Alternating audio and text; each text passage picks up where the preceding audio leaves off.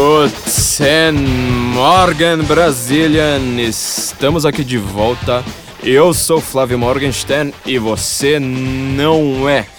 Nós precisamos agradecer muito pelo nosso último episódio aqui do Guten Morgen, afinal, nós falamos a respeito da completa, integral, é, total, na verdade, do descrédito completo da grande mídia no nosso último episódio. O ano de 2016 foi o pior ano para a história da grande mídia, a grande velha mídia, a grande arcaica mídia, uh, enquanto nós acertamos basicamente tudo que nós falamos, né? Acho que a gente eh, acaba precisando merecer este momento de autocongratulação. E para completar um pouco aquele assunto lá que nós tanto falamos, né? Globo News, New York Times, CNN, todo mundo ali reclamando e reclamando e surpreso e falando: olha, mas o Brexit nunca vai acontecer. E acontece. O acordo de paz da Colômbia, nossa, que coisa linda, agora vão fazer a paz com os terroristas das Farc. E no, no final das contas acabou não passando pelo voto popular. E o Donald Trump, imagina, né? Onde já se viu, esse cara nunca vai ser eleito. Não, não, não, não tem a menor chance. Hillary Clinton já é uma pessoa eleita, a gente só precisa saber que roupa que a gente vai usar na festa e. Donald Trump foi eleito. E enquanto isso, nós acertamos simplesmente hum, tudo, tudo, tudo, tudo, tudo, tudo, tudo, tudo, tudo, tudo que nós planejamos, nós olhamos, nós perscrutamos, nós fizemos aqui nossa, nosso papel de mandinar, tudo nós acertamos. Então agora está acontecendo um novo efeito que a gente precisa comentar ainda do podcast passado, do nosso último episódio. Agora são as chamadas fake news. Fake news, parece que agora o Facebook, né, do, do, nosso amigo Mark Zuckerberg, vai começar a marcar, na verdade já está começando a marcar aqueles sites que ele julga que dão notícias falsas. Olha só que coisa perigosa, né? Eles dão notícias falsas, eles enganam a população e a população acaba não votando nas mesmas pessoas que eles querem. Eles acabaram tendo surpresas, como o Alexandre Borges disse aqui uh, num, nos podcasts para trás. A mídia precisa parar de ficar surpresa. A gente já tá de saco cheio da mídia, sempre falar: olha, vai acontecer tal coisa, as pesquisas de opinião dizem tal coisa, certamente vai acontecer tal coisa, a mídia fica completamente surpresa. Ela tá dizendo que isso é por causa das Fake News.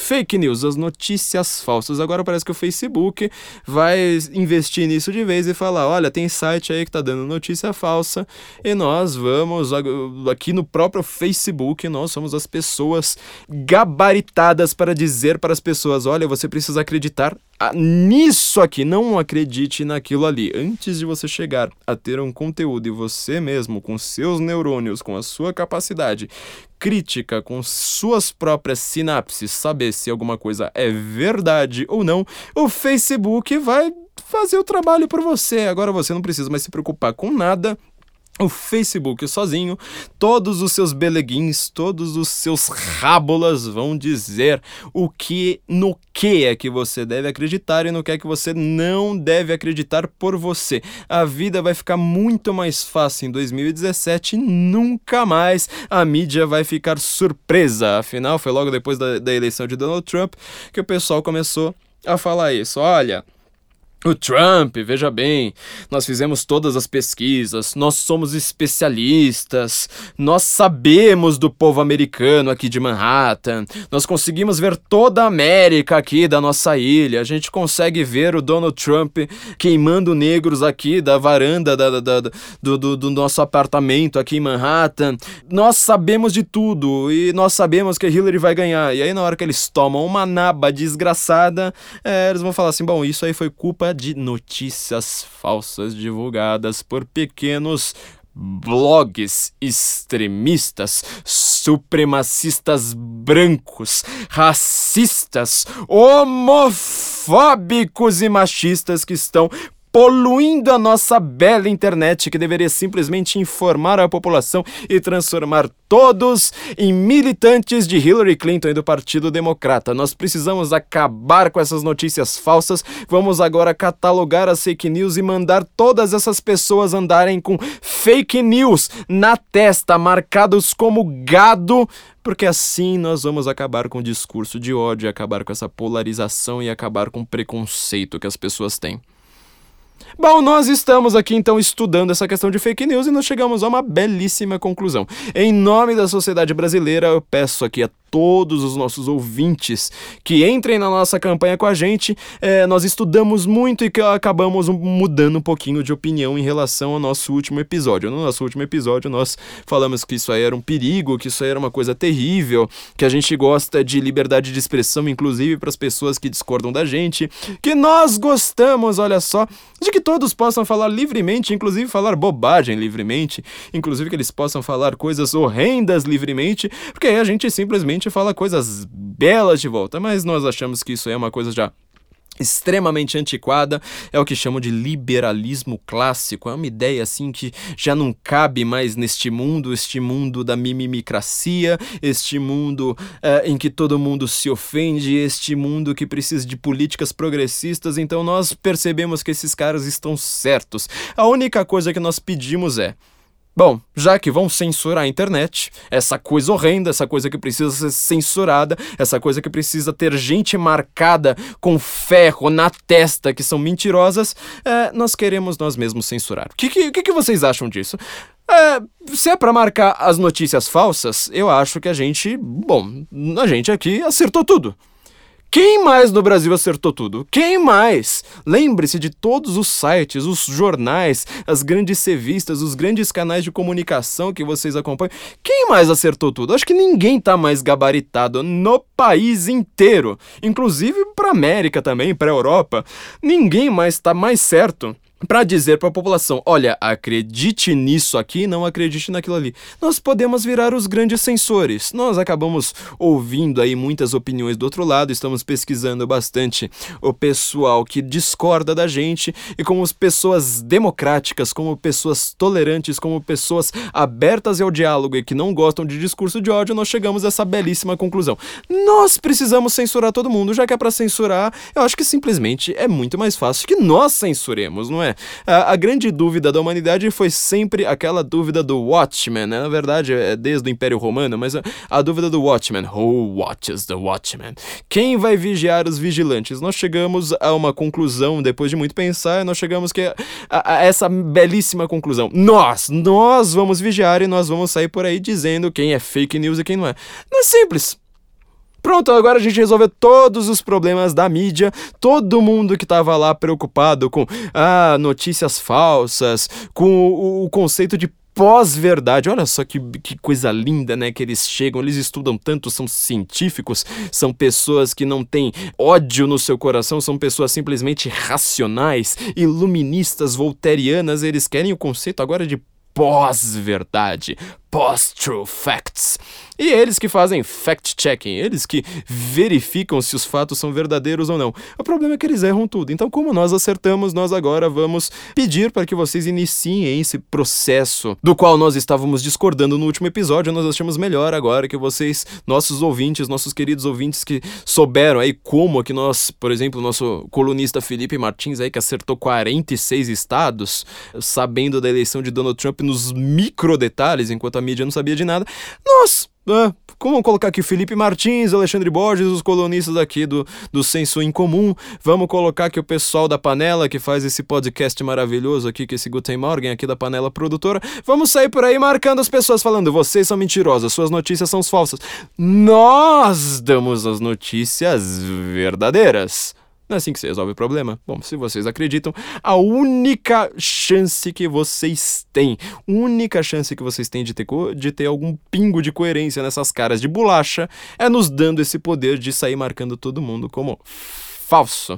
Vamos lembrar, por exemplo, o que é que William Wack, sabe, aquele cara da, da, da da Globo, que por sinal, às vezes ele acaba concordando com a gente, mas vamos ouvir aqui rapidinho é, o que é que ele tinha a dizer a respeito da eleição de Hillary Clinton.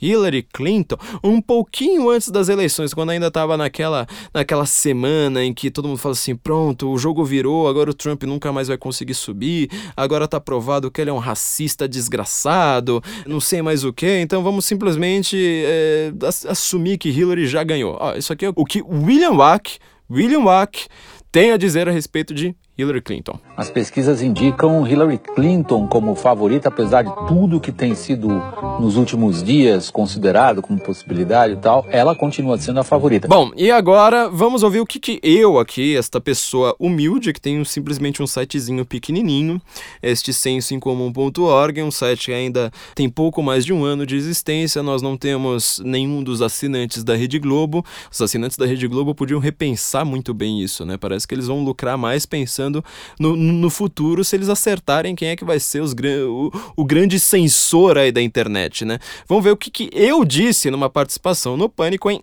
abril, bem antes disso. Vamos lá? Se ele for eleito, você acha que vai acontecer uma grande encarada mundial? Ele não vai ser eleito. Ah, vai, vai. O Trump já ganhou, gente. Pelo Como amor o de quê? Deus. Já ganhou, já Mas o ganhou. que, que você acha que vai ser Bom, como vocês podem ver, parece que alguém estava um pouquinho, um pouquinho mais, mais certo, né? Já tinha uma, uma previsão mais é, mi- miraculosamente correta do que outro. São meus famosos olhos de Cassandra. Vocês lembram de Cassandra? Cassandra, essa personagem, na verdade, ela não é nem bem da mitologia grega, ela é do, quase do folclore grego, considerada louca. Algumas pessoas achavam que ela era cega, mas na verdade ela tinha um, um grande probleminha na vida dela. Ela não via as coisas que estavam ao redor dela, ela via o futuro. E quando ela começava a falar: Olha, tá acontecendo isso, tá acontecendo aquilo, tá acontecendo aquilo outro, todo mundo falava assim: Essa mulher é louca. Esta mulher é completamente louca. É, até parece que, o- que o que está acontecendo é isso. E no final das contas, ela acabava sempre se confirmando correta, mas na verdade ela estava vendo o, o futuro, no passado. Durante o passado, ela estava vendo o futuro. E pe- pensava, bom, até que ela não era tão louca assim. É, Nossos olhos aqui do senso comum são olhos de Cassandra, né? Nós estamos vendo coisas que ninguém mais vê. E no final das contas, a gente acabava, acaba, acabava e acabamos sempre sendo considerados loucos, extremistas, palpiteiros, pessoas não científicas e pessoas não especialistas, justamente porque a gente pesquisa mais. Olha só que coisa interessante, hein? Então, de novo, nós precisamos ser os grandes censores da internet. Acho que a gente precisa censurar todo mundo e vo- você, cara ouvinte, que não tem a menor capacidade de entender o que é que está acontecendo, é, você não pode mais ficar assistindo Rede Globo. Você não pode mais assistir Globo News. Você não pode mais ver New York Times, ler New York Times, assistir a CNN. Você precisa é, que tudo isso seja marcado como fake news. A gente precisa de uma vinheta bem, bem interessante assim para colocar, né? Cada vez que a gente for falar desses caras, é falar assim, ó, olha, saiu na, no- na Folha de São Paulo, que é um jornal fake, que XYZ, tá vendo? Você reparou como é que você tem uma, uma visão completamente diferente dos fatos, né? A gente tem que lembrar um pou- pouco, por exemplo, daquela famosa propaganda da Folha, que foi considerada uma das melhores propagandas do século XX, e é, né? De uma descrição assim: este homem gosta de música clássica, este homem melhorou a economia da, da, da Alemanha, este homem tirou milhões do desemprego, este homem fez não sei mais o que, não sei mais o que, no final das contas a cara era de Adolf Hitler. Conclusão da propaganda era: você pode dizer a mentira apenas dizendo um monte de verdades. O maior problema é que isso cabe perfeitamente bem à própria Folha de São Paulo, né? Então ela precisa ser um, consider- considerado um jornal fake news, enquanto nós. Não! Nós somos as pessoas legais, as pessoas que acertam. Nós precisamos ser os censores. Aí acabamos ou- ouvindo muita gente de, de, de esquerda, lendo muita gente de esquerda que descobriu o termo alt-right, descobriu que o Breitbart.com existe nas últimas semanas e fala assim: não, vocês estão certos, né? Apesar de nós sermos as pessoas reacionárias, extremistas, sei lá mais o que que vocês chamam a gente, chamaram a gente até de alt-right, né? Como a gente explicou no nosso último episódio, é um termo que só faz sentido na América. Não tem uma alt-right alt-right europeia, não tem uma alt-right no Canadá, não tem uma alt-right no México. Não existe, é impossível. É, isso aí é uma coisa que só funciona na América. Já chamaram a gente aqui do Senso em Comum de alt-right, né? No, logo nós, que apesar de vermos ali algumas ideias interessantes, elas estão misturadas com um monte de lixo também.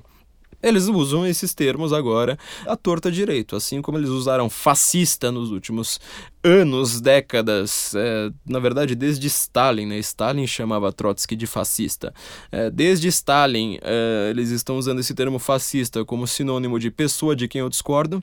Basta você ver que uh, a frequência da palavra fascista na boca de John Willis. Agora eles vão trocar boa parte das vezes o termo por alt-right. Significa que eles pesquisaram o que é este complexo termo que ainda nem tem uma definição cabal, fechada, concreta, uh, delimitada, perfeitamente delimitada. Não, eles não vão pesquisar, eles vão simplesmente falar: bom, você eu não gosto, eu acho que você é um extremista, portanto você é outright. Olha só que coisa maravilhosa, né? Assim que a pragmática funciona, a língua em uso funciona, né? Eles simplesmente vão lá, trocam um termo pelo outro, estão simplesmente felizes. É simplesmente o um apelo psicológico da palavra, não um apelo. Uh, não, se não faz nenhuma referência ali ao seu conteúdo. Você não faz referência a alguma coisa concreta, real que esteja ali atrás da palavra. Você simplesmente vê, olha, esta palavra aqui vai fazer com que as pessoas repudiem. Então vamos chamar isso de outright, pronto, acabou. É assim que funciona a política nesses tempos de internet, nesses tempos tão científicos, tecnológicos, em que todo mundo lê Richard Dawkins e todo mundo é genial porque lê tudo no New York Times e sabe que Donald Trump é um nazista, fascista, racista, homofóbico e sei lá mais o que. Bom, nós precisamos então analisar bem o que é que está acontecendo e o que é que vai acontecer a respeito dessas fake news. Uma coisa bem comum no pensamento de esquerda, isso aqui eu vou falar bastante agora com, com os meus ouvintes de esquerda e vocês que são pessoas chatas de direita, pessoas antiquadas, quadradas, religiosas, obscurantistas, inquisidoras, é pessoas machistas, racistas, fascistas, homofóbicas e, e esqueci o outro, transfóbicas ou alguma, alguma coisa do tipo.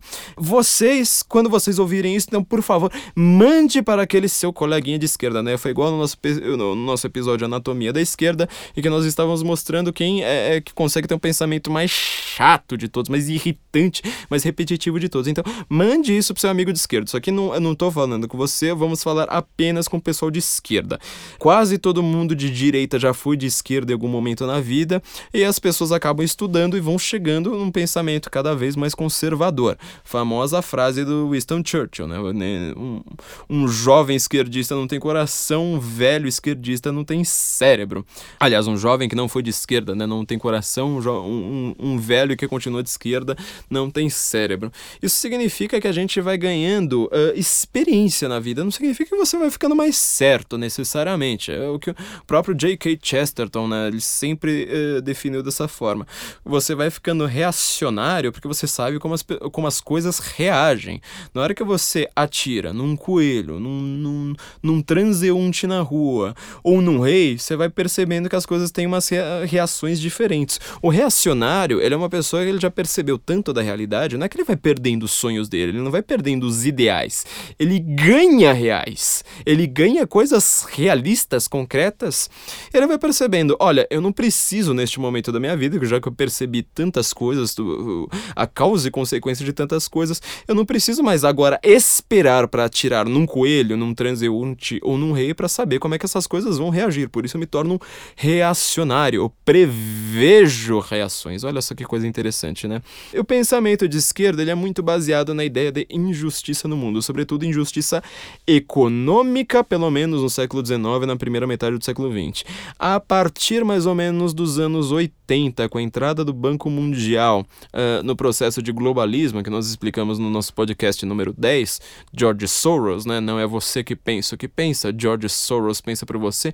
Ninguém sabe o que é globalismo no Brasil, eles acreditam que é um sinônimo de globalização, né? Igual acontece com o alt-right, tipo, ah, palavra parecida. Só trocar uma por outra, achar que é tudo a mesma coisa. Não, globalismo é uma coisa, globalização impede o globalismo, e, eh, vocês já conhecem tudo isso, né? O globalismo era o processo de dissolução da globalização, de fragmentação da globalização. Ele impede tudo que a gente conhece como globalização, globalismo vai impedir isso. Ouçam lá no nosso episódio número 10, que quem não ouviu vai entender. A esquerda, é, sobretudo a partir dos anos 80, ela não, não mais acha que são injustiças econômicas. Ela acha que são injustiças, sobretudo, de cunho sexual.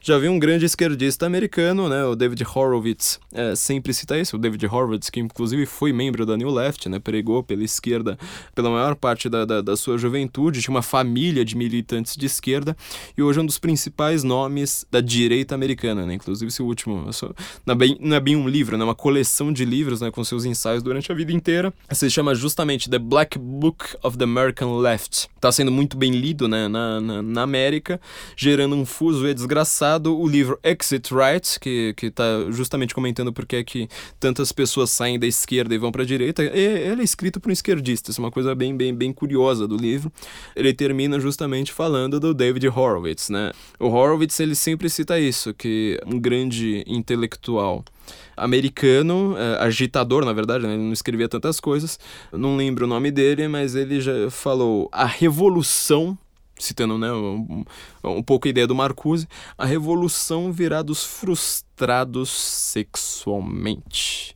A revolução hoje, quem, quem ainda analisa esquerda e direita em termos econômicos, tipo, ah, esse cara é pobre, então ele é de esquerda. Ah, esse cara é rico, ah, então ele é de direita. É só você olhar pela sua janela, meu amigo. É só você olhar para a casa do Gregório do Vivier.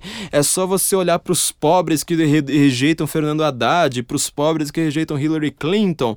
Você vai perceber que ela é completamente inversa do que você está pensando na maior parte dos casos. Ela é uma causa sexual hoje. O sexo veio para o proscênio da política. A gente só discute questões sexuais, a gente não discute mais nada econômico, a gente não discute mais nenhum plano político que não envolva frustrações sexuais e não envolva, sobretudo, amputar as causas de suas consequências. Você vai ser uma pessoa cada vez mais livre das consequências do que você faz se você tiver um esquerdista ali para limpar tudo por você, se você tiver a força do Estado para limpar tudo por você. E como é que eles fazem isso? Bom, é, eles pensam, bom, existe uma injustiça sexual no mundo, por exemplo, a igreja que impede a gente de sair tendo uma, um sex lib, né, uma vida sexual livre. Tem família também, a família é uma coisa que não permite que a gente tenha uma vida sexual rica quando a gente tem 15 anos, então é nessa época que você começa a virar esquerdista, começa a se, se voltar tanto contra as autoridades consolidadas. Aí fala assim, bom, e, e, obviamente né, com a esquerda econômica anterior a isso era ainda mais fácil perceber, ah, tem grandes empresas, né, elas mandam na gente, tem essa tal de Coca-Cola aí, é, eu não consigo viver sem Coca-Cola, eu preciso pagar para eles, oh meu Deus do céu, eu tô viciado numa Coca-Cola, meu Deus, pense em Coca-Cola, Coca-Cola, Coca-Cola, preciso de uma Coca-Cola agora, mas eu não quero pagar pra Coca-Cola porque senão eles vão ficar ricos e eu vou ficar pobre. Oh meu Deus do céu, oh meu Deus do céu. Então ele fala assim: existe uma grande injustiça no mundo, existem forças poderosas no mundo, existe Coca-Cola, existe igreja, existe família. A gente precisa destruir isso. Qual que é o grande problema? Por que é que tanta gente sai da esquerda e vai acabar indo parar na direita? Porque as pessoas percebem, vão se tornando reacionárias, elas percebem como tudo reage, que para você destruir um grande poder, que às vezes pode ser é, realmente injusto, né? Família, uma empresa pode ser bastante injusta, é, igreja pode ser bastante injusta, família, assim, tem famílias aí completamente loucas, né? Desequilibradas e tudo mais. Mas para você destruir de fato todos esses poderes, o que é que você precisa? de mais poder do que todas essas coisas juntas. Não é que você vai ter um poder um pouquinho maior, por exemplo, ah, vou, vou acabar aqui com o modelo de sociedade de família nuclear eu vou precisar ter alguém com um pouquinho mais de poder do que, do que, o poder patriarcal, ou seja, o poder do provedor da família. Não, você vai precisar ter mais poder do que a família, do que a igreja, do que a Coca-Cola, do que todas as empresas, todo o sistema bancário, tudo isso junto. Não é que você está criando um monstrinho maior do que o seu monstro interior para acabar com aquele monstro interior. Você está criando uma coisa gigantesca. Então, a, a grande dúvida que resume por que, que tanta gente na esquerda uh, está em dúvida, assim, fica assim meio sempre do tipo, ah, a gente precisa mudar, ah, é, mas isso aqui vai dar problema, né? Uh, se você é de esquerda, eu acho que você deve estar tá pensando nisso, né? Tipo, ah, a gente precisa de uma mudança a respeito de tal coisa, é, é mas isso aqui vai dar problema, né? Uh, cotas, por exemplo, exemplo perfeito, né? Porque ele é bem ilustrativo do tipo, a gente precisa ter mais negros na faculdade, né? Os mais, ne mais negros chegando à faculdade, nos bancos escolares da faculdade. Eu concordo aqui, ó, tô falando com você. Eu, tô falando com você. Eu concordo. É bom que tenha mais negros na faculdade. Vai ser excelente que a gente tenha mais negros na faculdade, que o pessoal da periferia chegue à faculdade, que chegue lá na USP, nas faculdades de ponta, se tornem pessoas ricas, criem riqueza, é, gerem emprego ali, transformem o que é uma favela hoje num bairro riquíssimo, integrado à sociedade e tudo mais. Mas para isso, você precisa que as pessoas autodeclarem sua raça. Entendeu o problema? Quer dizer, ser contra a cota não é porque você é necessariamente um racista nazista desgraçado. Você simplesmente começa a perceber que você tem mais informações, às vezes, do que as pessoas que são a, a favor de cota. Você ganha a realidade, por isso que você vai chegando à direita. A direita não é que ela desconhece necessariamente a esquerda. Ela também ela conhece as reações, as consequências. Ela leu mais, então ela ganha desconfiança da esquerda. Não acredite, por favor, meu caro universitário, que você foi a única pessoa que leu Foucault no mundo. Qualquer academia de polícia, se lê aquele vigiar e punir de cabo a rabo, se estuda muito mais do que você estudou na sua faculdade de sociologia. As pessoas sabem, só que elas também sabem uma coisa que você não sabe. Você só entra na favela para ir pegar sua maconha. E eles entram para ver o resultado do que fica a favela depois daquilo. Ver como é que os jovens, em vez de pensar em estudar para chegar na USP, eles pensam, mas o enriquecimento fácil vem do crime, vem do tráfico. Então como é que você vai fazer esses pobres enriquecerem se você está dando dinheiro para a maconha e não para esses caras estudarem, não para esses caras trabalharem duro, não para esses caras terem uma vida honesta? Como você pretende fazer isso? Então, é justamente isso que a direita está percebendo. A gente já está de saco cheio de Foucault, de Deleuze, de Derrida. Uh, vocês leem, às vezes, uns caras muito chatos e burros, pelo amor de Deus. Vocês leem Slavoj Žižek, Noam Chomsky. Mas que... Gente, vocês nunca ouviram falar de Eric Fögelin, um dos maiores filósofos da humanidade, entendeu? Vocês nunca ouviram falar de Louis Lavelle. Vocês nunca leram nem Bernardo Lonergan, entendeu? São nomes, assim, que são em grego para vocês vocês. É, Edmundo, uh, o, o próprio, não, olha só, o próprio fundador da direita no mundo, o Edmund Burke, que é o fundador intelectual da direita no mundo, nem o Edmund Burke vocês sabem quem que é, entendeu? É tipo, é muito fraco, entendeu? Então você vai ganhando coisas, por isso que você vai virando esse velho chato de direita que nós somos. E vocês querem justamente um poder maior. Quer dizer, o poder maior sobre tudo, sobre a igreja, sobre a família, sobre a sociedade, sobre o sistema bancário, sobre a educação, sobre eh, a sexualidade, sobre qualquer coisa privada, vocês querem um poder muito maior para acabar com aqueles monstrinhos problemáticos em algum momento da nossa vida. Eu sei, eu também já fui. Na verdade, eu já achei que eu era de esquerda, né? Nunca fui exatamente uma pessoa de esquerda, mas achei que era de esquerda porque eu gostava de pobre. Mas eu comecei a reparar numa coisa, justamente esse problema que eu tô falando para vocês, que eu vou colocar dessa forma. Qual é o Deus que você prefere?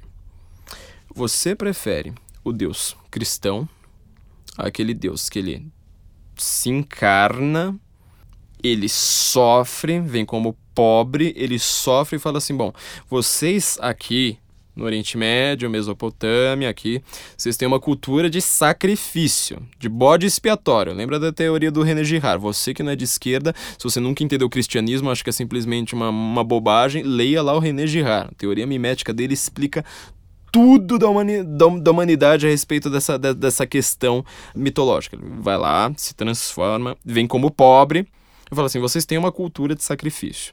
Aqui, quando vocês têm um problema, por exemplo, ah, a colheita veio muito fraca esse ano, então o que, que a gente precisa fazer? Para apaziguar os deuses da natureza, os deuses da colheita, a gente precisa sacrificar uma virgem. Ou sacrificar alguém. Ou sacrificar os guerreiros. É, você vai lá, mata, transforma, aquilo ali vira seu bode expiatório, nem sempre é um bode, viu? Bode é de algumas culturas específicas, mas nem sempre o bode expiatório é de fato um bode. É, você sacrifica muitas vezes humanos, bebês, por exemplo, Moloch, né? Já escrevi um, um texto falando do faquinho do culto ao Moloch, né? O deus das feministas, é o deus que sacrifica bebê. Naquela época você não tinha medicina para fazer um aborto, então você tira o bebê inteiro e joga no fogo de Moloch, né? Por isso que, que o deus da Bíblia é tão ciumento, né? Então fala assim, ah, aquele deus do Antigo Testamento, ele é bem ciumento, né? Ele não gosta de ninguém. Então, ele não gosta desse tipo de gente, tipo Moloch. Fala assim, não vai poder passar mais seu bebezinho, não pode jogar mais no, no fogo do Moloch. Todos esses deuses aí, então, eles são deuses de sacrifício. Fala assim, aqui virou nosso bode expiatório, aqui está todo o mal que nós carregamos, aqui estão todos os nossos pecados e nós estamos matando esta pessoa para apaziguar a fúria dos deuses. Pensa nos astecas, né? O povo que mais matou índio foram quem? Os índios, né? Porque eles tinham essa cultura de sacrifício, adorava lá comer a carne um do outro, sacrificar e comer. Aí aparece esse Deus, ele vai lá, se encarna e fala assim: Olha, eu vim aqui por todos os pecados do mundo. Eu vim aqui salvar vocês. Já, já que uh, eu tô gravando aqui no dia 1 de dezembro, agora a gente tá começando o mês de Natal, é bom que vocês entendam o que é o Natal, né? Entender porque que até se você é ateu, se você não acredita em nada disso, você precisa celebrar o Natal. Ele vem, nasce, se encarna, fala assim: Olha, eu sou o caminho, a verdade e a vida, ninguém vai a Deus senão por mim. É, e fala assim: Olha, é, o negócio é o seguinte. Se vocês estão sacrificando tanta gente aí, agora esta aqui, consubstanciada aqui neste pão, esta é a minha carne. Na hora que vocês pensarem em sacrificar, na hora que vocês pensarem assim, tipo, nossa, a gente tá fazendo coisa errada demais, né? A gente precisa colocar aqui todas as nossas frustrações, os nossos pecados, os nossos erros num Deus. Coloca aqui em mim, em mim. Então eu vou lá, me sacrifico, eu carrego minha própria cruz e eu vou ser crucificado, ou seja, o tipo de morte mais humilhante e dolorosa que existia para aquela época. Você prefere este Deus, este Deus cristão, ou você prefere o Leviatã? Leviatã, deus das profundezas, na verdade ele é o que a gente hoje chamaria de demônio. Ele quer sacrifícios ali o tempo todo e ele é gigantesco gigantesco. Ele é um cara, assim, tipo, um, uma espécie de hipopótamo gigante, ou não é bem hipopótamo, não é bem hipopótamo, é mais o berremoto, mas é, é um, um, um, deus uh, uh, subaquático, subterrâneo, em que ele precisa de sacrifícios gigantescos e ele não permite nenhum tipo de concorrência ali com o coelho, ou seja, tudo que chega perto de Leviatã é engrupido por ele. Você prefere qual deus, meu caro?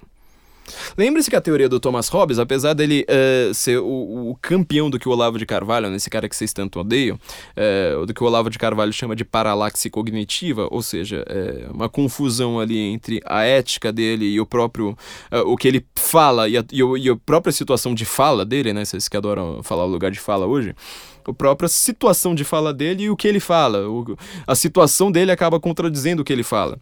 E ele não percebe, não, não fica muito claro na obra dele quando ele está prescrevendo alguma coisa e quando ele está descrevendo alguma coisa, né? Dá a impressão que às vezes a descrição dele é uma prescrição, mas ele está lá descrevendo justamente esta realidade, ou seja, grandes deuses em que o Estado domina tudo, domina tudo e você não tem mais nenhum poder, você não tem mais igreja, você não tem mais família, você não tem mais é, nenhuma individualidade ali que não seja engolfada pelo Estado. Vamos voltar para as fake news, analisar isso à luz das fake news, ó. Pe continua pensando aí, em tudo que eu, que eu for falar agora, você mantenha esta equação na sua cabeça. Qual é o Deus que você prefere? O Deus do sofrimento, que sofre por você? Você fala assim: bom, a partir deste Deus não preciso mais sacrificar, porque ele te, se sacrificou. Agora virou uma questão assim: não é mais um, mais um, mais um, mais um, é sempre um vezes um, vezes um, vezes um, vezes um, vezes um, entendeu? Esta é a grande graça lá do que os católicos celebram na Eucaristia. Fala assim: aqui está o corpo de Deus, não preciso mais sacrificar o corpo de ninguém. Ele se sacrificou por nós. Olha só, né? Você não precisa mais sacrificar seus irmãozinhos. Isso aí parece ser uma coisa razoável razoavelmente interessante para algumas pessoas, talvez não para a esquerda. Então, vamos analisar isso à luz das, das fake news. Existe, então, gente que, olha só que coisa, transmite notícias falsas pela internet, né? Fake news. Fake news. Olha só, é, essas pessoas acabam tendo poder. Segundo o staff de campanha da Hillary, inclusive ela tirou isso até do, um, um pouco da, das próprias reclamações dos conservadores que votaram em Donald Trump. Mas segundo o staff de campanha da Hillary, ela tomou uma naba nas eleições que pegou todo mundo de surpresa, exceto a gente. Segundo uh, uh, o staff, porque é, muitas notícias falsas foram veiculadas na internet, né? Notícias falsas aí geraram a eleição de Donald Trump ela, ela acredita firmemente nisso. Resultado, o que, que acontece a partir disso? Os caras vão lá falam assim, bom, para as pessoas acreditarem menos em notícias falsas, o que, que a gente precisa fazer? A gente precisa ter o grande poder muito maior do que todos os veículos da mídia, uh, da velha mídia tradicional e arcaica, a velha grande mídia, mainstream media, tem um poder gigantesco para a gente poder controlar todos esses caras. Se eu acho que notícias falsas são ruins, acho. Se eu acho que é, as pessoas acreditam em bobagem demais, acho. Se eu reclamei demais disso em todos os últimos anos da minha vida, inclusive meu último episódio aqui do Guten Morgen, episódio passado, número 23, foi quase inteiro a respeito das bobagens da grande mídia. É, foi isso aí mesmo, meu amigo. Agora, se eu acredito que um grande poder leviatânico, um novo grande estado total, aquela coisa que vai é, manter todo mundo na linha, se eu acho que isso aí vai funcionar. Não. Spoiler, né? A gente acertou em tudo nesse último ano que passou. O Senso em Comum só tem um ano e ele acertou tudo. Uh, em que nós fomos prevendo aqui nas nossas páginas, nos, no, nos nossos podcasts. Nós somos os, talvez os maiores forecasters no Brasil uh, neste momento, porque tudo que a gente faz de projeção acaba se tornando realidade. Uh, e ainda assim, bom, nós vamos fazer a nossa nova projeção, né? Isso aí não dá certo, meu caro porque você está colocando cada vez mais informações. Uma, uma, uma, pensa na logística, o cara vai ter cada vez mais dados nas mãos de cada vez menos pessoas. Eu concordo plenamente com você se você me disser que as pessoas são idiotas e que elas só escrevem bobagem na internet. Inclusive, vocês escrevem bobagem demais na caixa de comentários do censo ali, é, é, um saco, viu? Vocês escrevem muita bobagem. A gente fala uma coisa, todo mundo só lê a manchete, essa raça que sabe quase justificaria aí o sacrifício do holocausto, né? Gente que só lê manchete, faz toda a metafísica na cabeça e só lendo manchete. Vocês são muito chatos, eu, eu, eu concordo, isso aí é terrível. São pessoas que, assim, a gente tem que lamentar que votam, ainda mais num país com voto voto obrigatório como o nosso. É, vocês não deveriam votar. É, não que alguém deveria obrigar vocês ou impedir vocês de votar, mas é que vocês não deveriam. Vocês deveriam ter a consciência de falar assim: ah, eu não sou uma pessoa boa para votar. É, é este o sentido do verbo dever aqui na frase, né? É, vocês não, não, não, são terríveis. Em compensação, eu acho que alguém poucas pessoas. O comitê de análise do Facebook é, vai ser muito pior para analisar o que, que vocês devem ler do que vocês mesmos. Olha só, né? Vão me chamar de nazista, desgraçado, extremista. Olha só, eu sou extremista. É, talvez eu seja também homofóbico, supremacista branco, machista e, e, e, sei lá, alguma dessas outras. Porque eu tô falando que você deve ver as coisas sem ser censurado. Inclusive, você deve ver as coisas às quais eu discordo, sem ser censurado. Eu não quero ser o cara das fake news, apesar da piadinha ali atrás. Eu não quero ser o cara que vai falar: olha, isso aqui é fake, viu? Eu acredito que a média geral da população vai conseguir fazer isso. E se for para ter algum censor, realmente eu acho que eu tô muito mais gabaritado. Infelizmente, minha gente, é triste para vocês, você que é de esquerda, você que queria Hillary, você que queria acordo de, de, de paz com terrorista, você que queria é, sei lá, que a Inglaterra fosse engolfada por um grande também super estado leviatânico que é a União Europeia, em que ninguém vota, ninguém sabe o que, que é, que ela legisla sobre a, a soberania de todos os países. Eu sei que você queria isso, você queria esse grande estado, você queria ter esse poder total, é, mas no final das contas quem acertou fui eu. Então, de, no, de novo, sinto muito se você quer fazer fake news, se você quer que o Facebook marque as pessoas como fake ou não fake. Sinto muito que tem este poder, quem tem, na verdade, quem tem esta moral para dizer isso, somos nós. Então você está vendo aqui agora o problema estrutural, que ele é tanto teórico quanto moral. Ou seja, a gente está mostrando aqui que a teoria é falha, Uh, e também está mostrando uma imoralidade muito grande nessa teoria. Quer dizer, se você vai acreditar na, neste novo Leviatã, este Leviatã 2.0, de fato é uma coisa completamente imoral. Agora vamos analisar de fato como é que vai ser isso na realidade. Por exemplo, Na verdade, já está sendo, né? Vamos, vamos só colocar aqui algumas questões para complicar cada vez mais. De novo, você vai se tornando uma pessoa mais conservadora, reacionária, direitista, por isso que eu acho importante que as pessoas de esquerda ouçam isso, né? Não só quem já concorda comigo. Quem já concorda comigo, muito disso é só uma grande nova teoria ou curiosidade, quase, né? Mas, sobretudo, para quem discorda de mim.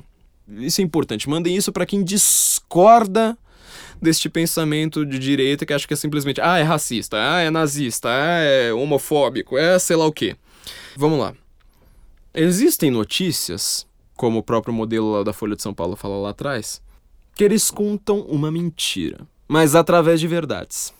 E aí, como é que vai ficar? Vou te dar um exemplo? Vamos dar um exemplo da própria Folha de São Paulo este jornal que é engraçado, ninguém gosta da Folha, né? A esquerda fala que, é de, que ela é de direita, a direita fala que ela é de esquerda.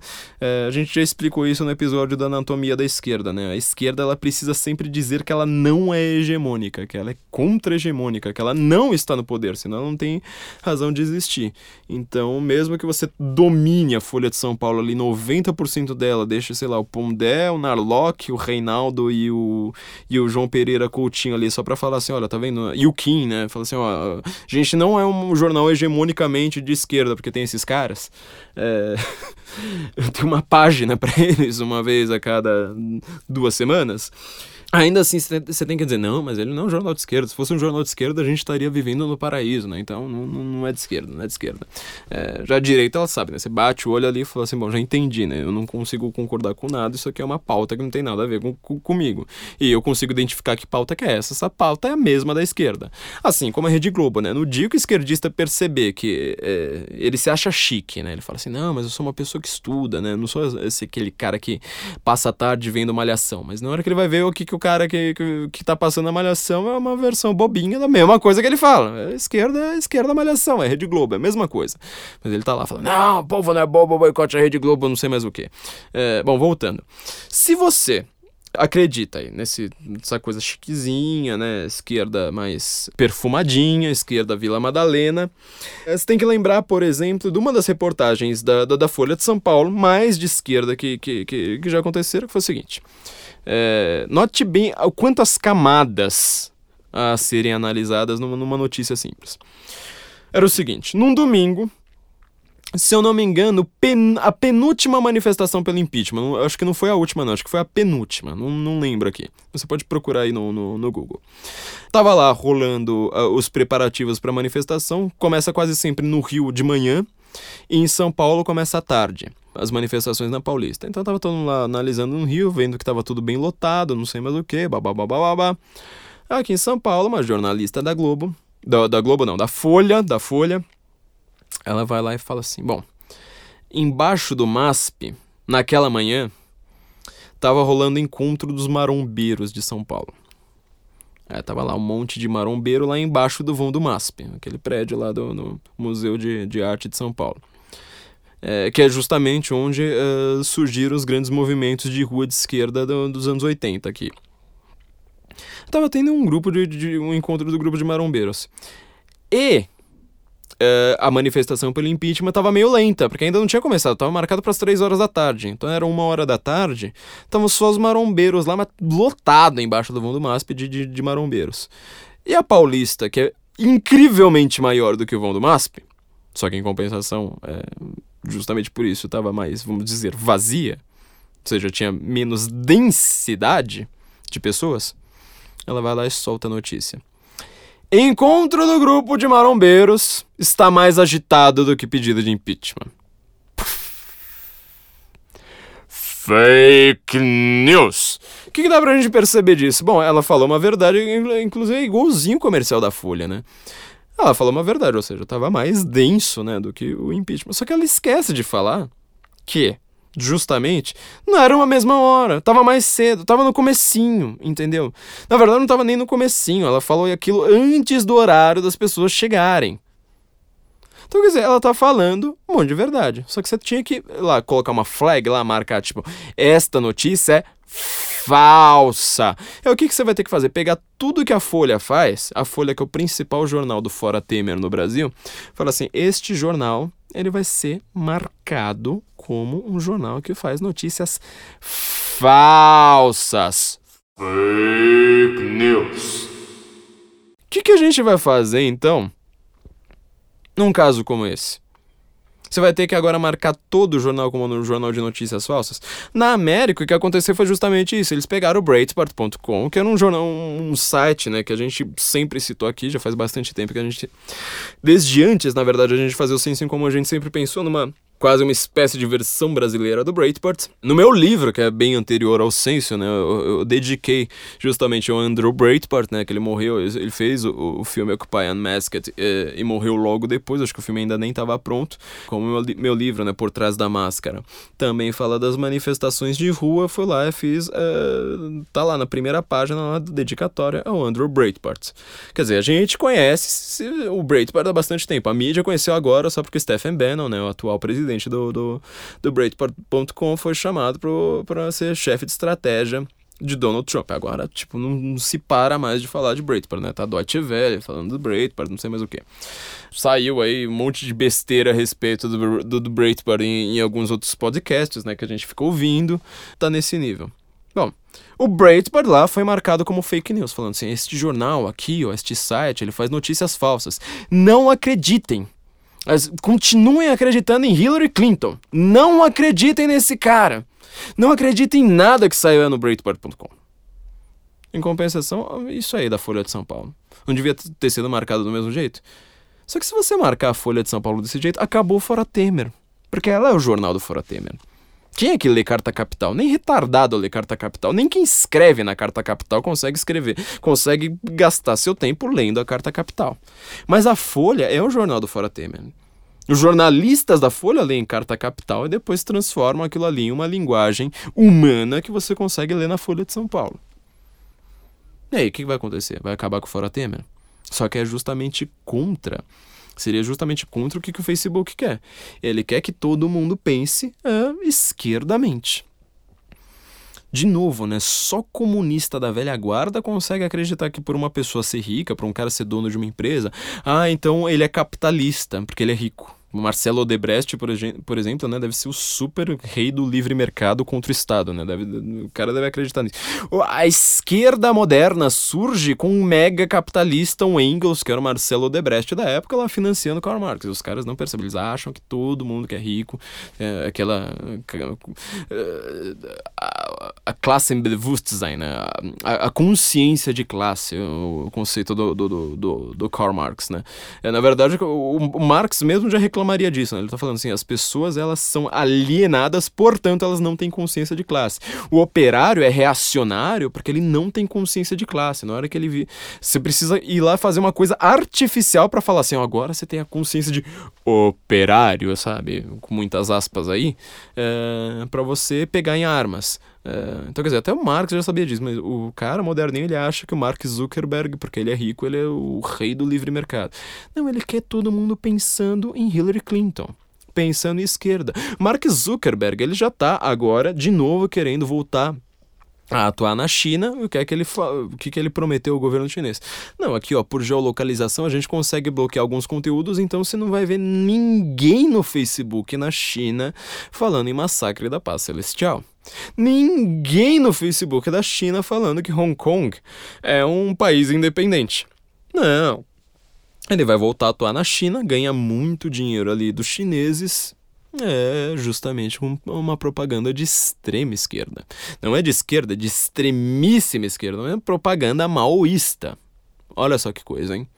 É, pra vocês verem o nível. Então, assim, o Mark Zuckerberg vai falar para você aqui no Ocidente, você achando que você tem uma, agora uma internet livre, falar assim: bom, é, agora com a tecnologia, estamos democratizando a informação e vai estar tá todo mundo pensando uh, agora nas coisas certas. Então aparece lá o Mark Zuckerberg, ele próprio fala assim: bom, se aparecer alguma ideia de direita, nós vamos marcar como fake news. Que coisa curiosa, né? Porque na verdade eles acabam sempre marcando justamente uh, quem vai contra o staff globalista, como nós falamos, o staff do globalismo ali do, do George Soros. Uh, e justamente quem vai contra o Partido Democrata na, na, na, na América, que é justamente quem faz todas as políticas de esquerda no mundo. Uh, o esquerdista ele acha que ele é anti-americano, né? Ele acha que ele uh, na América só tem direita, que é todo mundo lá, tipo, só porque eles vivem num país capitalista, que tem uma constituição capitalista, aquela mentalidade das pessoas é completamente pró-mercado, né? É, ele, ele realmente acredita nisso. Aí depois ele vai lá e fala assim: ah, mas como que a Hillary não ganhou, né? Hillary que estava prometendo socializar tudo. É uma confusão na cabeça do cara, até você conseguir é, deslindar tudo e falar assim: olha, na verdade a América ela é muito de esquerda, viu? Tem muita gente que vive ali na bonança do mercado, mas eles acreditam em socialismo. A Hillary Clinton pegue o programa de campanha dela, é mais radical do que o do PSOL, meu filho. O PSOL não tá lá falando, olha, eu quero aborto, a, liberdade do aborto até um dia antes do parto. Não, o PSOL não fala isso aí não, filho. A Hillary Clinton fala. Ela quer dar dinheiro do povo americano para Planet Parenthood fazer exatamente isso. É, é esse o nível. Então você vê como é que o, o conceito aí é confuso na cabeça da esquerda, né? Quando a gente começa a deslindar isso, que a gente vai começando a perceber e falar: ah, tá, então esse pessoal da direita não é só porque o meu conceito de esquerda diz que ele é racista. É, na verdade, é simplesmente que é assim. Então, assim, as pessoas hoje, elas acreditam que a tecnologia, o Facebook, aí, essa democratização do raio que o parta, vai gerar um conteúdo livre e de qualidade, né? Modelo de educação pública gratuita e de qualidade. Eles acreditam que, que eles vão conseguir fazer isso uh, e tudo de graça. Você acredita, portanto, que o totalitarismo do século XXI ele vai soar assim?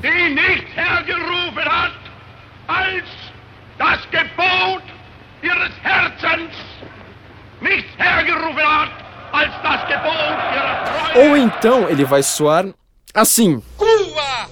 Y la revolución cubana seguirían luchando y seguirían resistiendo. Vou te mostrar como é que ele vai soar. Ele vai soar assim.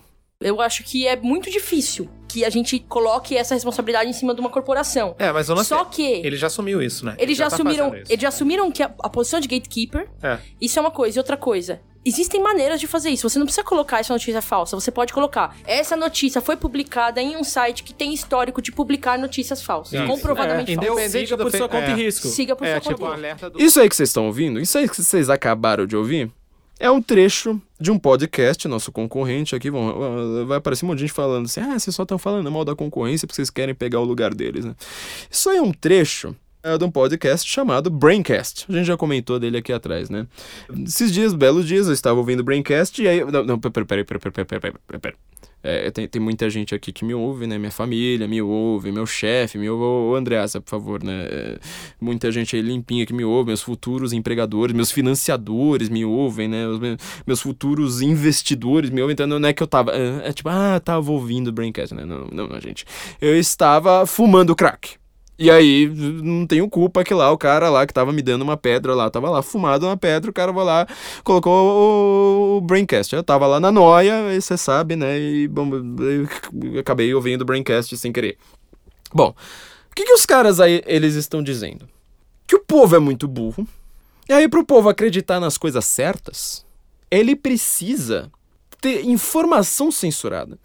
E que seja próprio, os próprios caras do Braincast aí é, que censuram. Olha só como é que eles falam aqui, do que, que eles vão. Eles falam assim, ó, oh, as normas do Facebook são XYZ, então vamos nós mesmos censurar, né? Ouçam, ouçam. No meu mundo de sonhos, lindo, utópico, essa corrente não só vai acontecer no Facebook, como ela vai fazer com que o jornalismo mude, se alavanque e volte a viver uma era de era ouro. de ouro. Sejamos felizes para sempre. Utópico mesmo. É.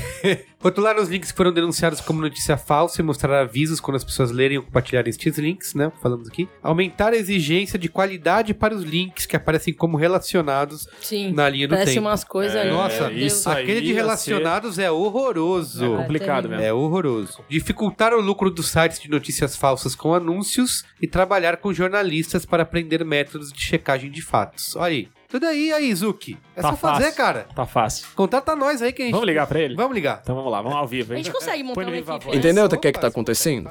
Você entendeu, né? Os caras querem censurar. Eu falei aquilo ali de piadinha no começo, eles levam a sério. A, a única piada aí deles é falar assim: ah, nós deveríamos ser contratados pelo Facebook. Mas eles levam a sério a ideia de que você deve ter, ter flags, né? Ter marcas ali na, na, na, na notícia porque as pessoas não têm cérebro, né? Só eles têm, só o pessoal do Braincast tem cérebro. Ele vai falar assim: olha, tá vendo? É só nós que podemos marcar o que é falso e o que, que, que é correto. Como gente, eu estava ouvindo, na verdade, um audiobook né, no, no, American Conservative University, esse é um podcast bom ó, da concorrência que vocês devem ouvir aí a, a, a todo custo. E, é, e, era um episódio que era, um, na verdade, o trecho né, de um livro falando da morte da, da liberdade de expressão. Né? No Brasil a gente não fala mais liberdade de expressão. Na América, pelo menos, né, num país capitalista, é justamente um, um tema muito, muito importante. É o livro de Kirsten Powers, How the Left is Killing Free Speech o show aqui que, que mostra um trecho desse livro, né? Uma hora e 27 de, do, de, de audiobook desse livro, episódio número 1652. É, ouçam lá no American Conservative University. É, ela está falando justamente isso. Olha, o problema é que esquerda e direita não, não divergem apenas na, no resultado, na consequência política, na, na, conclusão ali do seu pensamento. É todo o pensamento deles que é, que é completamente, completamente diferente. Então, o argumento de cada lado é completamente diferente. Resultado, ó, por exemplo, a esquerda vai lá e fala assim, ó, esses caras do Braincast aqui, por exemplo, tá falando, ah, o Trump ganhou com um discurso ali quase de ódio, né? Aí depois eles vão lá no, no minuto seguinte e falam assim, ah, é porque lá no, ele ganhou porque esse pessoal só lê fake news, né? Você vê lá aquele cara lá branco do meio oeste americano, né? Aquele cara lá completamente ignorantão, cristão, que vai casar com a namoradinha ali do high school, né? Esse tipo de pessoa aí aceita o racismo. Isso, nisso aí não tem racismo nenhum, né? Isso aí não tem discurso de de ódio nenhum. Isso aí não tem caricatura nenhuma, né? Não, isso aí é puro fato, né? Foi como um certo analista aí da Globo News falando que, não, eu sou o cara que errei completamente todas as minhas previsões, mas é porque eu sou o cara dos fatos. É, eu não sou palpiteiro, eu não chuto, eu sou um especialista. É, se, se, sempre, sempre a mesma, a, a mesma noia, né? esse tipo de gente, o modelo de argumento dos caras você pode reparar, você pode ouvir, sei lá, o Braincast inteiro. Não que eu ouça, óbvio, não que eu ouça. É, você pode pegar tudo da CNN, falando de, da, da Clinton News Network. É, você pode reparar tudo no New York Times. Você pode pegar tudo que saiu na imprensa brasileira, tudo que sai na esquerda, ver se eles falam assim: olha, o Donald Trump tem um problema X aqui no seu. É, na sua política, sua visão política. Não, não tem nada. Não tem nada. É sempre falar assim, olha, mas ele, uma vez, ele, em privado, ele usou a palavra pussy. Olha só, né, que coisa. É uma pessoa tão nojenta que ele, em privado, ele falou a palavra pussy. Olha só que pessoa nojenta, né? É engraçado que pra, Mar pra Marcela Temer eles falam o contrário, né? Olha só, né? Em privado, nossa, essa mulher aí, em público e em privado ela não fala um palavrão, né? Ela vai lá e ela é fiel ao marido. Onde já se vive? que mulherzinha ultrapassada, viu?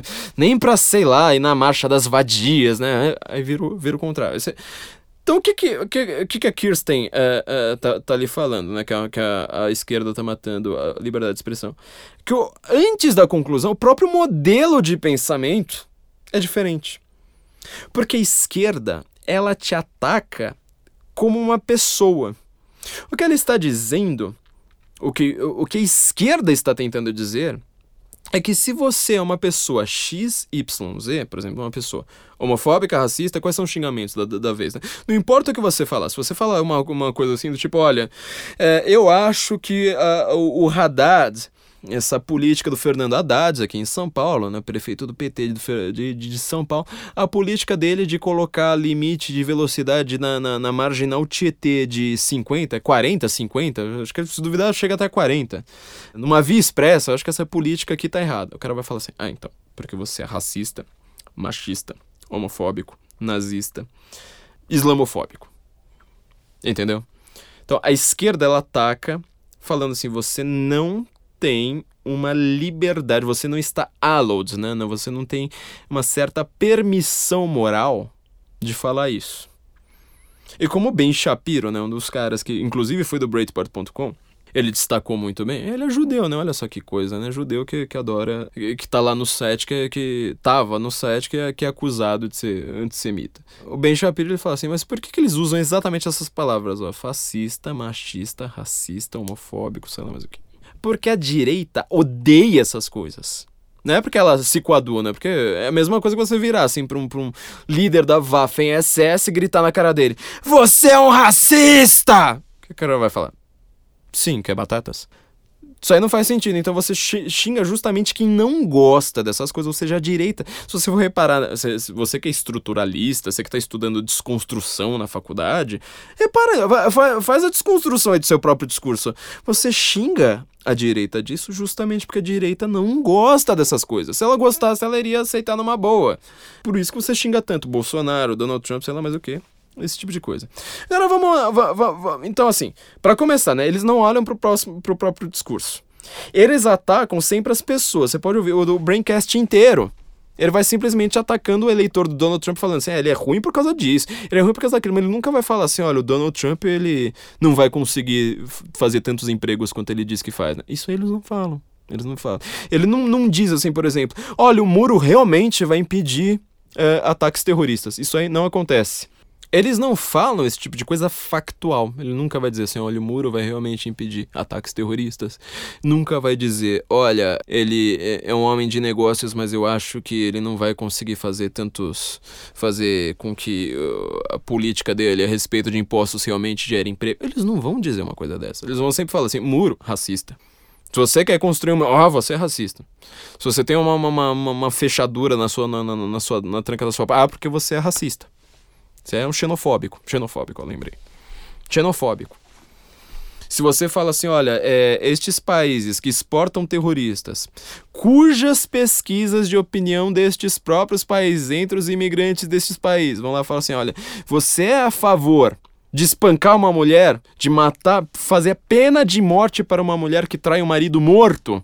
O cara vai lá e fala assim, ó, 92% em algum, de, de, de alguns países, se não me engano, de Bangladesh, fala assim, sim, sou. E o cara tá lá na América. Você é a favor de pena de morte para quem insulta o profeta Maomé? Sou. Aí dá uns 60%. Aí o Donald Trump vai lá e fala assim: ó, o Donald Trump tá sendo científico, entendeu? Você. Ele é que tá, tá, tá, tá vendo as pesquisas, não você. Ele vai lá e fala assim: olha, a gente tem que diminuir a imigração desses países.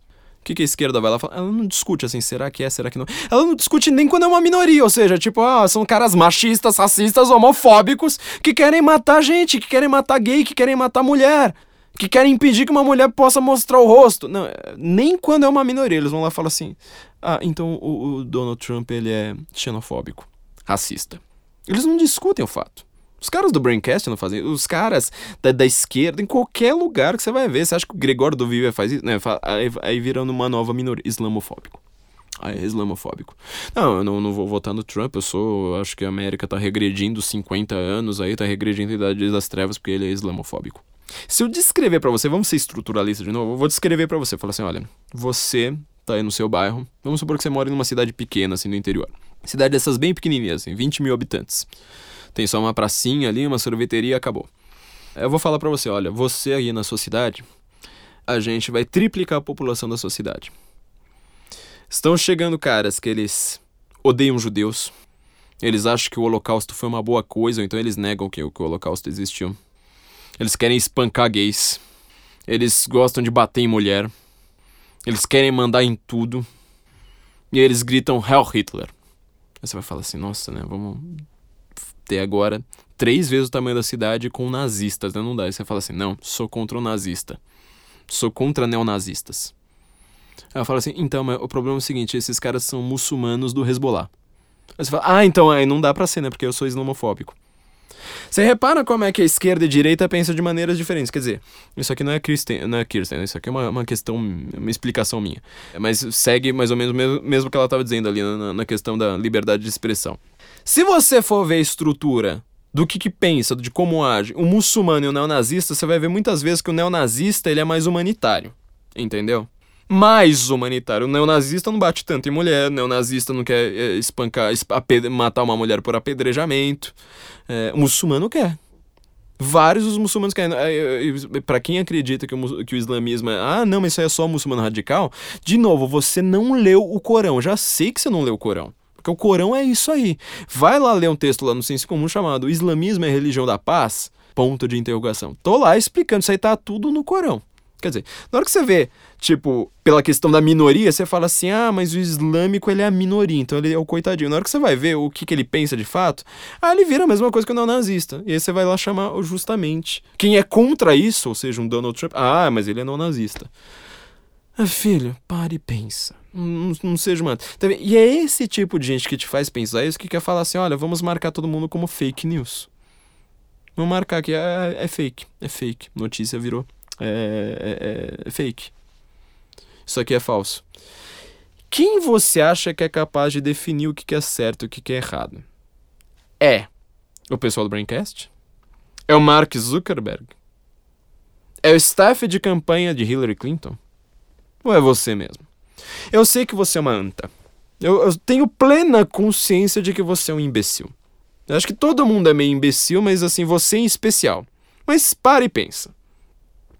Sendo você um completo asno, vai aparecer lá no seu feed um monte de notícias, você vai acreditar nas mais mongoloides de todas, porque são aquelas que mais se coadunam com o seu cerebrinho. Entendeu? Mas no geral, você vai acabar encontrando a verdade ali em algum momento. Certo? Porque a verdade ela acaba aparecendo. A, a, verdade, a única vantagem da verdade na guerra política é justamente essa. Ela aparece. Ela acontece aí, né? Tipo, você olha algum dia para fora e você vê a realidade. Uau, uau. A verdade, de repente, piu, aparece na sua frente. Aí alguém vai lá mostra justamente os caras mais verdadeiros e fala: Fake News. Não é melhor você mesmo, assim, o sistema, acabar te mostrando algumas verdades, mesmo que você acredite num monte, um monte de mentira no processo? Infelizmente é isso. Se você quiser entender a, a diferenciação de como você captar o que é verdade, o que não é, você vai ter que ter aulas de epistemologia profundas, você vai ter que pegar os filósofos medievais, lá, aqueles caras que analisavam o que, que é o conceito, o que, que é a mente, o que, que é imagem mental, o que, que é o símile, sabe? Meu, quem estuda os escolásticos hoje? São muito, muito pouca gente. Eu, certamente as pessoas mais inteligentes do mundo. É, mas é muito pouca gente. Povão geral, não. Esse pessoal do Braincast mesmo vai lá e fala assim, não, é, realmente eu também, às vezes eu só leio a manchete. É, só leio a manchete. É, então. Segundo lugar, se você vai fazer esse fake news, se você quer, tipo, marcar todo mundo como fake news, além de você não ter essa capacidade de saber o que é verdade, que uma pessoa mais inteligente do que você tem, você vai chegar num pequeno problema vai falar assim: olha, só as fontes confiáveis é que devem não ser marcadas como fake news. Quem que é fonte confiável no Brasil? Folha de São Paulo, Globo, Estado, Zero Hora. Quais são os jornais mais mongoloides que existem no Brasil? A lista é a mesma, entendeu? O que esse pessoal tá morrendo de medo é da concorrência. É de você perceber que quem fala mais a verdade, quem pesquisa mais, justamente, né, quem tá lá falando que é especialista de Globo News né? Quem tem, sei lá, uma carta capital da vida. Vamos lembrar de um outro detalhe, isso aqui é a coisa mais comemorativa, exemplo final que eu dou aqui para encerrar uh, este pensamento para vocês. Na semana passada, ó, a gente geralmente grava o podcast na quinta-feira, né? Hoje eu estou gravando especialmente na sexta-feira. Na semana passada eu gravei o podcast na quinta-feira. Estava lá falando que a, que a mídia não consegue sobreviver uh, a 2016. No dia seguinte, sexta-feira, que acontece? Aparece lá na Folha de São Paulo, já tinha, já tava vendo em tudo quanto é BBC, mostrou, Independent mostrou. Aliás, BBC demorou um pouquinho mais. Independent mostrou, só Independent. Notícia seguinte: CNN transmite 30 minutos de pornografia hardcore. Tá lá no Sense Comum. Daqui a pouco a Folha vai lá e fala assim: pô, eu fui lá, dei uma pesquisada e falei assim, gente, isso aí é fake. Isso aí é boato, deixa quieto. Na hora que eu vi, ainda eram umas fontes de esquerda falando, ó, oh, estamos refutando aqui, né? Mostrando aqui que a gente precisa marcar todo mundo como fake news. Eu falei assim, ah, não, deixa quieto, eu não vou nem escrever sobre isso.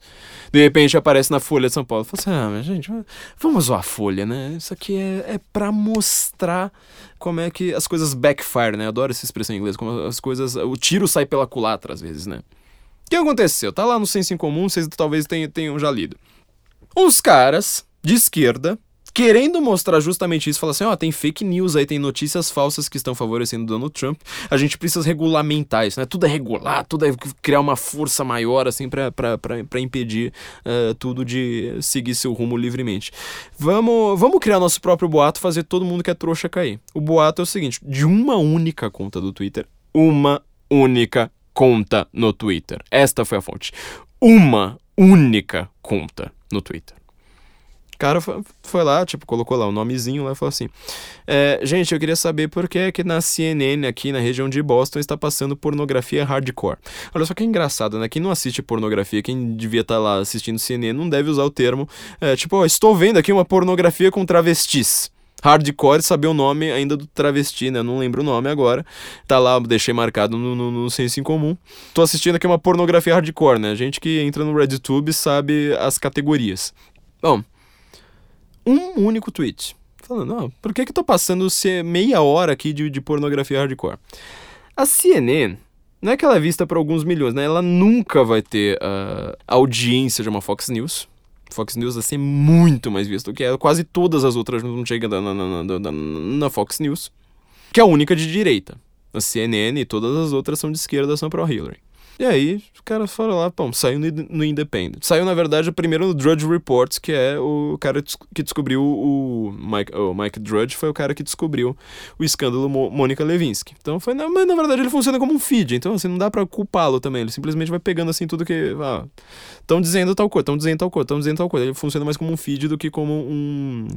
Ele nem escreve, né? Não é um, um articulista, não é um jornalista nem nada. Ali, o site dele funciona como um feed. De repente sai pra tudo quanto é lugar. Tudo quanto é lugar lá falando. Olha, ontem, no dia de ação de graças na América, segundo feriado mais importante da América depois do Natal, passou pornografia pesada na CNN. Gente, primeiro spoiler. Ninguém assiste CNN. Olha, ela tá em segundo lugar na audiência americana. Ninguém assiste essa merda. Quem é que assiste esse troço? Todo mundo vai lá defender, ah, porque não sei quem é da CNN, ah, na CNN estão dizendo tal coisa. Ninguém assiste, porque alguém deveria ter visto. Meu, o negócio é o segundo mais visto, tudo bem, não, é, não chega aos pés da Fox News, é o segundo mais visto. ninguém tinha visto, então falou assim: ah, bom, se estão dizendo que é porque passou, é porque passou, porque eu não vi. Eu tava com a TV desligada. Quem é que assiste CNN também? Quer dizer, os caras tentam provar uma coisa, eles acabam provando o contrário. Segundo lugar, aí sai no Independent, sai no Daily Mail, sai é, em tudo quanto é site, assim, e de repente sai, sai lá até na Folha de São Paulo. Os caras falam assim, bom, então, né, saiu, aí não sei mais o que. Uma conta de Twitter consegue fazer todo esse, estra todo esse, todo esse estrago. Bom, aí o, o, ponto dos caras vai falar assim, ó, tá vendo? Tem fake news, é fácil fazer notícia falsa, não sei mais o que, isso aí pode influenciar resultado de, de, de eleição, não sei mais o que. Tá, então tá. Então existe fake news, você conseguiu provar que existe fake news. Primeiro lugar, quem é que caiu na sua conversinha? Se você for ver o percentual, tipo 10% de gente que, que, que, que apoia Donald Trump estourando, deve ter sido assim, dois na verdade. E o resto, esquerda, esquerda, esquerda, esquerda, esquerda. Só gente de esquerda. Quer dizer, quem é que deve ser flagrado aí, flagged, né? Como fake? Folha de São Paulo, Independente, mais o que. Dizer, o cara quer provar um ponto, ele prova o contrário. E ninguém percebe isso. Entendeu? Ninguém percebe. No final das contas, se a gente for aplicar esse conceito a ferro e fogo, é... e só assim, né? Porque a censura só existe desse jeito, a ferro e fogo. Ou seja, ah, não é censura, é só marcar ali esse site e falar assim: olha, ele nem sempre tem fontes confiáveis. Pra começar, que fonte confiável? Você tem. Essa é a primeira pergunta que você deve fazer. Teu sitezinho, teu podcast, teu blog, teu sei lá mais o que. Quantas vezes você teve uma fonte confiável? Quantas vezes você divulgou, por exemplo, que pesquisa diz que Hillary vai ganhar aí de lavada? Quantas. Meu, você só fala bobagem. Só fala bobagem uma atrás da outra. Seus artigos de opinião é sempre aquela coisa assim que fica ali no limite, assim, sabe? Quase assim, tipo. Ah, encostei no limite do que é que pode e do que é que não pode. Ou seja, da, da, daquilo ali que é uma verdade, que aí você vai lá dar um, dar um tom pra, pra entender ao contrário. Aliás, esses caras, olha só como é que é, né?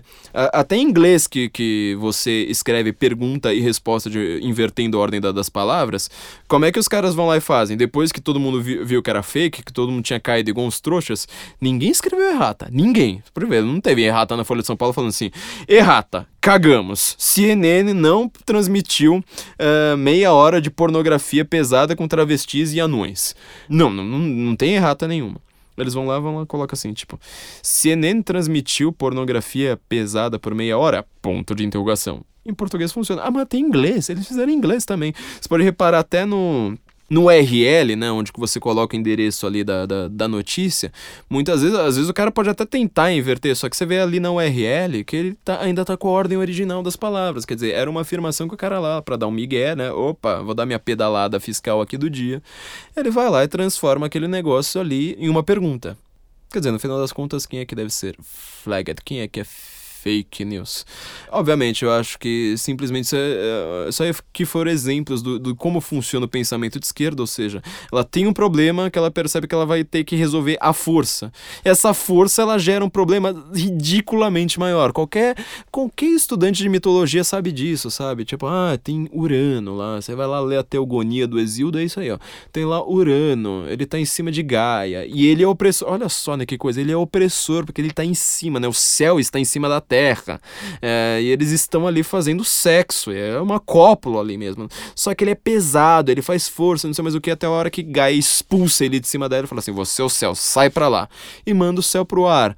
Aí de repente, quem é que surge nessas? Agora que você separou o céu e a terra, lembra lá do Santo Agostinho, para quem, ao contrário de esquerdista, já leu algum livro na vida, né? Algum livro comple complexo, fala assim: olha, o tempo depende do espaço.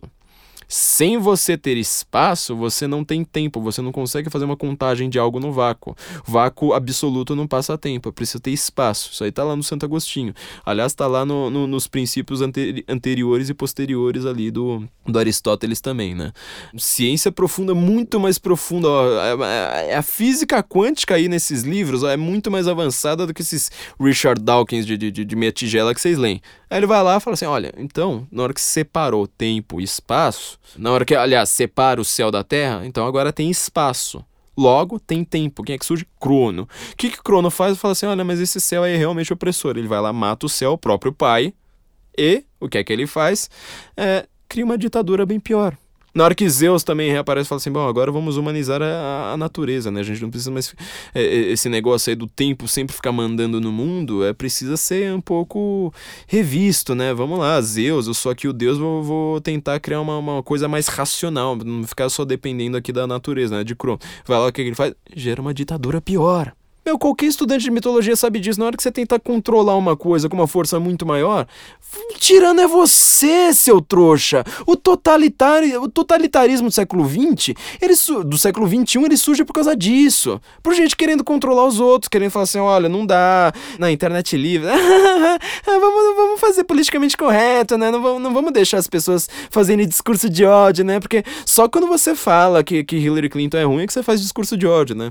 O Andrew Clavin, que também tem um podcast que vocês devem ouvir, ele falou uma coisa maravilhosa nessa semana. Falou assim: ah, a Hillary Clinton agora tá pedindo recontagem de votos. Ela tá falando que ela não.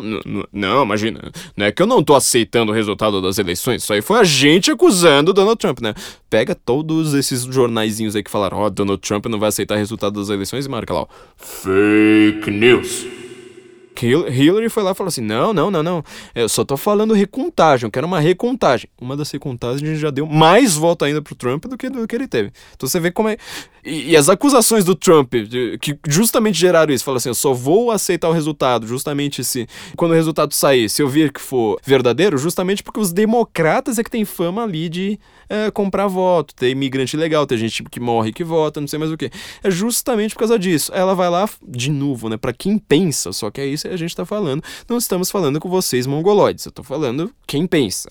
É, quem pensa consegue perceber, olha, justamente aquilo que o Trump fala tá certo, porque na recontagem ele tem mais votos, não menos, né? Mas ela fala assim, não, isso aí é, uma, é só uma recontagem, não é que eu não tô aceitando, eu tô pedindo uma recontagem. Então, quer dizer, e, e, e o argumento dela foi que ah, é porque não dá para aceitar que a América tenha votado num cara que não aceita que uma mulher seja eleita. O Andrew Clayman falou, falou assim: bom, então, o argumento da Hillary é que não dá para aceitar que a América tenha elegido um cara que não aceite uma mulher que não tenha sido eleita, porque ela não aceita que um cara, entendeu? É tipo, é, é, é uma maluquice, se você for parar pra pensar, é um argumento que fica correndo atrás do próprio rabo. Tipo, ela não aceita que um cara não aceita que uma mulher aceita, porque ela não aceita que. Pô, meu, para e pensa, pensa na estrutura do que você pensa. Você vai acabar chegando. Esse cara chato aqui que tá falando com você, você vai acabar percebendo que ele pode ser chato, mas ele acaba sendo certo. Entendeu? É, esse é o nosso defeito. A gente tá certo, enquanto vocês aí, com esses planos de salvar o mundo com todo o poder, estão é, completamente errados, né? O, falando aqui do, do, do, uma última dica cultural aqui pra gente encerrar, o Evgeny Morozov, né, que a gente sempre Uh, cita os livros dele no, no, no Senso Comum, compre os livros, tudo que você for comprar na Amazon, por favor, compre lá através do site, lá, deixe os seus trocados com a gente, que a gente depende disso. Nós não temos os anunciantes aí dessas pessoas que uh, querem chamar os outros de fake news, né? Você pode reparar, fake news é tudo uma questão de saber como você vai calar quem não concorda com você. É tudo aí, é só, só falar assim, olha, esse cara aqui eu não, não concordo com ele. Como eu vou calar? Ah, agora eu vou inventar fake news, agora eu vou inventar pós-verdade, agora eu vou inventar que é discurso de ódio. Enquanto isso, você pode ter o discurso de ódio à vontade aí que você quiser, né? Ouça lá no, no, no livro, né, How the Left is Killing Free Speech. Mas o livro que eu ia citar é Evgeny Morozov, The Net Delusion. Aliás, a KGB anda me ouvindo, enchendo o saco toda hora, ela não aguenta, assim, ela vai lá resolve fazer um comentáriozinho, assim, tipo, ó, a gente tá te ouvindo, viu? Eu sei que você anda falando aí no Brasil. E, geralmente, quando eles não, não, não, aguentam, assim, não conseguem se segurar e manter a, a voz de espião, é quando eu pronuncio, quando eu pronuncio russo errado. Eles vão lá e falam assim, ó, não é Evgeny Morozov, viu? É Evgeny Marozov. Então vamos lá falar, né? Evgeny Marozov, mas se escreve Morozov, Marozov, Morozov, The Net Delusion, Evgeny Morozov. Ele fala justamente isso, foi, ele analisa vários casos, por exemplo, a famosa Revolução do Irã, né? ele começa o livro falando disso, daquela revolução do Twitter do Irã, lembra? Que achavam que o, o Irã estava indo às suas, que o Twitter mostra nova força, que não sei mais o que, que todo mundo agora, cada um é seu próprio New York Times, e, e não sei mais o que das quantas, é, e agora vão questionar aí o Ahmadine Mahmoud Ahmadinejad, no final das contas, o que, que aconteceu? Durou pouquíssimo tempo, as pessoas foram mandadas para cadeia. Não contente com isso, os familiares, por exemplo, de iranianos, na hora que o iraniano estava saindo assim do país, falou tipo, ah, vou dar uma voltinha ali, tipo, sei lá, um país ali um, um pouquinho mais a norte. O que acontecia? Os caras lá na, na, no, no aeroporto já marcavam o cara, falavam assim, bom, Vamos ver se esse cara tem Facebook. Se esse cara tiver Facebook, a gente já, já sabe que é um dissidente. Então a gente vai prender ele aqui mesmo. Se a gente conseguir, se não achar nada ali no Facebook dele, vamos pegar o Facebook da família dele, de todos os familiares dele e falar assim: olha, você tá saindo do país, beleza. Só que enquanto você tá saindo do país, a gente tá vigiando toda a sua família, viu? Não vai me, me virar dissidente aí, postar lá na América, fazer lá uma, uma, uma declaração lá em Harvard falando assim: é, se é uma errada é meio ruim mesmo, a esquerda não deveria fazer, o Obama não deveria fazer acordo nuclear com ele. Não, não, não, imagina, imagina, não, não. Não vai fazer uma coisa dessas que a gente tá aqui com toda a sua família, aqui endereço de todo mundo aqui em mãos. Foi isso que aconteceu. Então não vai achando que tecnologia, sabe, essa coisa assim de Manuel Castells, Pierre Levy, esse pessoal retardado aí, é... sabe aquela ideologia fora do eixo? Fala assim, não, agora é a revolução da internet, pô, os políticos vão ter medo do povo, não sei mais o que.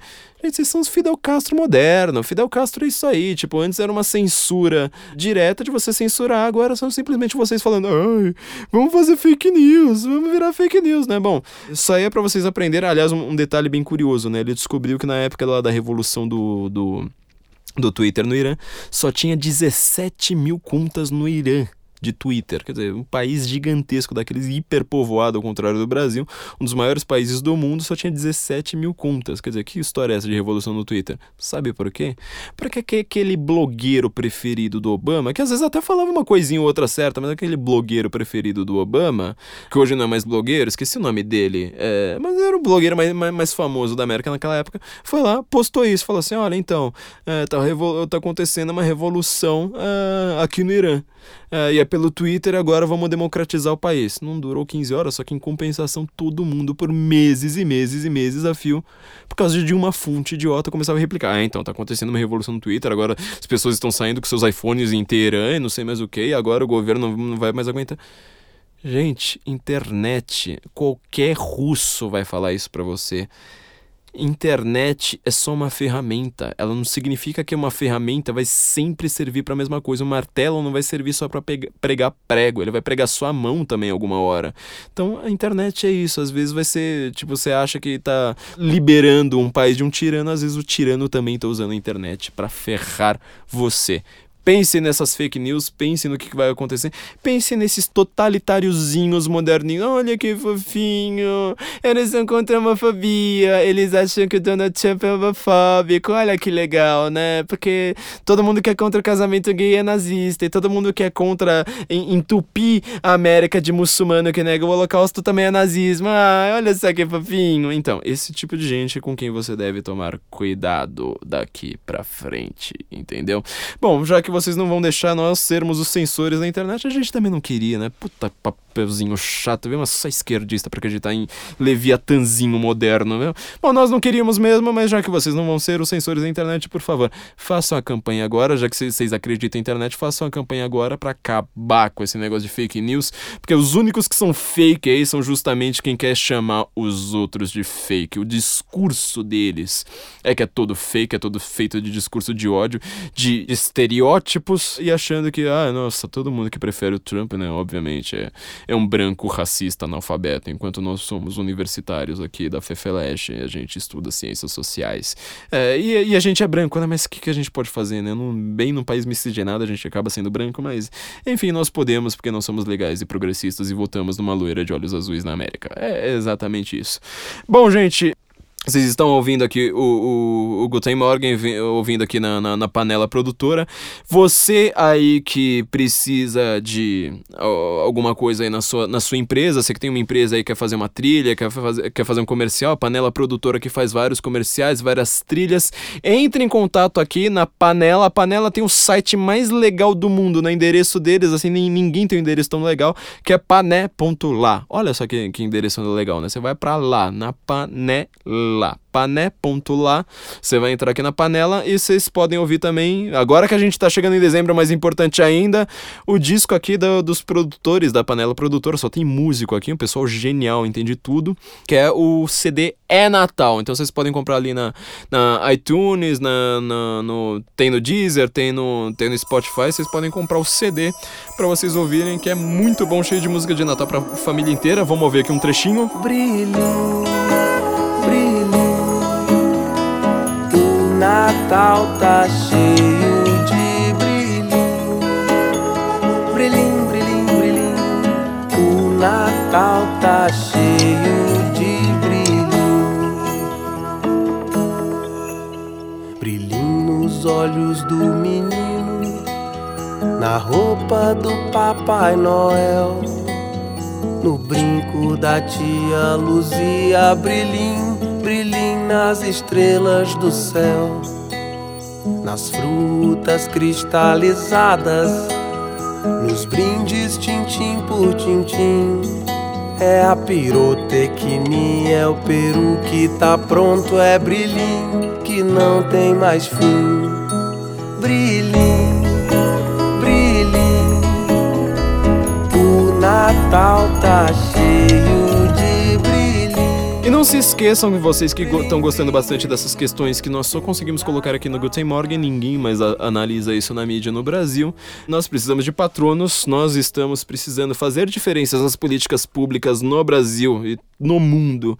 Agora, em 2017, por favor, sejam nossos patronos. Os patronos estão tendo acesso a conteúdo exclusivo. Nós criamos dois novos artigos agora para quem contribui no, no Patreon. Pague Seguro continua aquela novela, porque você sabe como é que são as coisas no Brasil, precisa ter CNPJ, tá uma burocracia bem grande, mas provavelmente ainda nessa semana ele vai estar tá no ar, então você também vai conseguir fazer doações em real para os nossos patrões, você vai acabar tendo acesso a esse conteúdo exclusivo com análises muito mais profundas, sérias, é, difíceis que a gente não consegue colocar nesse na, num site, né? Desse conteúdo público no, com o qual a gente está sempre ali escrevendo, brigando com o Google. Então, gente, por favor, tornem-se nossos patrões, a gente está precisando disso isso, vamos fazer a diferença em 2017. Vamos começar esse dezembro bem. Precisamos aqui deixar nosso último comentário a respeito de Fidel Castro. Fidel Castro, essa pessoa tão fofinha, né? Tipo, era.